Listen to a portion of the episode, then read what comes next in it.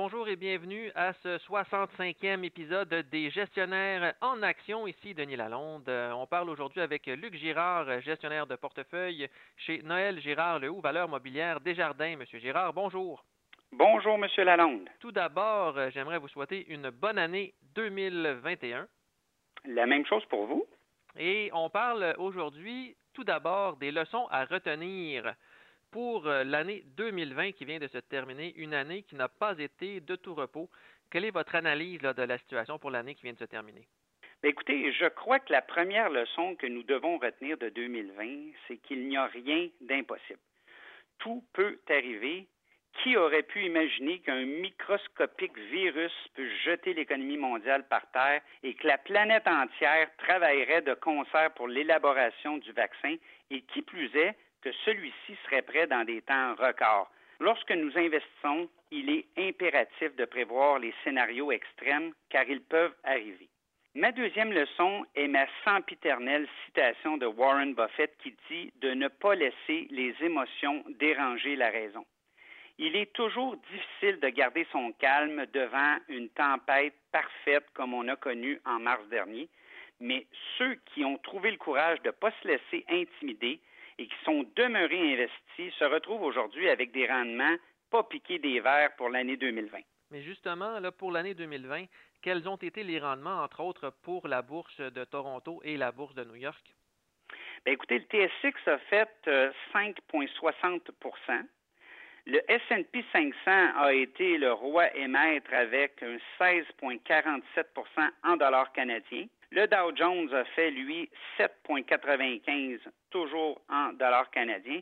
Et même le FTSE TMX, qui est l'indice obligataire, a participé à la danse de fin d'année avec un superbe 8,68% Et vous voulez quand même nous parler de deux autres leçons à retenir de 2020, sans oublier que le Nasdaq, lui, a offert une performance de plus de 40% donc c'est vraiment dans une classe à part de ce côté-là. Oui, tout à fait. Puis, euh, du côté de ma troisième leçon, ben, c'est que personne n'a de boule de cristal. Personne n'a la vérité absolue en ce qui concerne les marchés boursiers. Par contre, afin de se donner une direction d'investissement, quoi de mieux que d'utiliser l'approche descendante? Comment on fait l'approche descendante? On commence par une analyse macroéconomique, on suit d'une analyse sectorielle, et on termine avec justement le titre, les titres individuels. Qui m'amène à ma quatrième leçon, c'est de rester dans la qualité.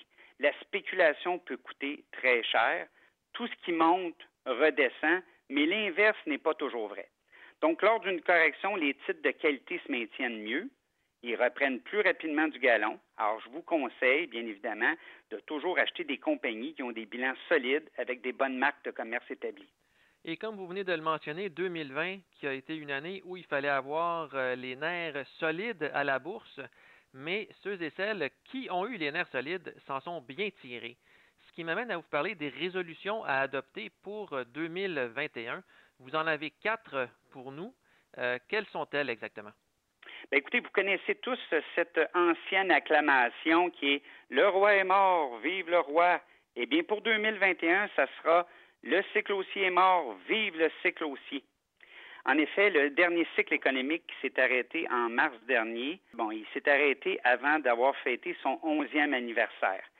Il y avait certes des, signes d'essoufflement, mais euh, celui-ci s'est abruptement terminé avec l'arrivée de la COVID-19. Après ça, vous avez eu bien évidemment la récession mondiale et ce qu'il faut se dire, c'est qu'après la pluie, le beau temps et nous revoilà donc repartis pour un nouveau cycle économique et qui dit nouveau cycle dit nouvelles opportunités.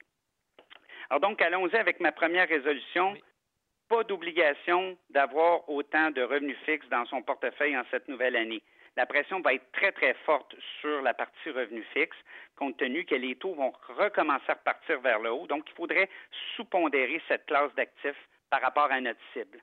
Prenons par exemple un portefeuille de 50 euh, revenus fixes, 50 actions, bien, vous devriez être 5 euh, probablement plus bas que votre cible et vous pourriez même glisser jusqu'à 10% Ma deuxième résolution, ce serait la diversification du portefeuille qui demeure fondamentale. Elle doit être présente dans votre classe d'actifs, dans votre allocation géographique et aussi sectorielle. Par contre, là, si vous nous dites que c'est important de diversifier un portefeuille, vers quel secteur il faudrait se diriger en 2021 et quels seraient aussi les secteurs à éviter? Bien, c'est certain qu'il faut toujours, comme je vous ai dit, garder une diversification sectorielle, mais il faudrait surpondérer les secteurs qui sont un peu plus cycliques. On peut penser à, aux industriels, à la finance, à la santé, à la technologie. Donc, quatre secteurs qui devraient avoir une surpondération. Et ceux-là que je sous-pondérerais, ce serait la consommation de base, l'énergie et les services publics. Et comme dernière résolution, vous voulez nous parler de l'importance de la mise à jour du plan d'investissement, mais aussi du suivi du plan d'investissement tout au long de l'année. Oui, il faut profiter justement de janvier pour remettre tout ça en place parce qu'effectivement, tout a bougé. Alors, le plan d'investissement, on le met en place, on refait nos balises par rapport à nos convictions pour l'année 2021 et très important, rééquilibrer votre portefeuille régulièrement. Merci beaucoup, M. Girard. Merci à vous, M. Lalonde.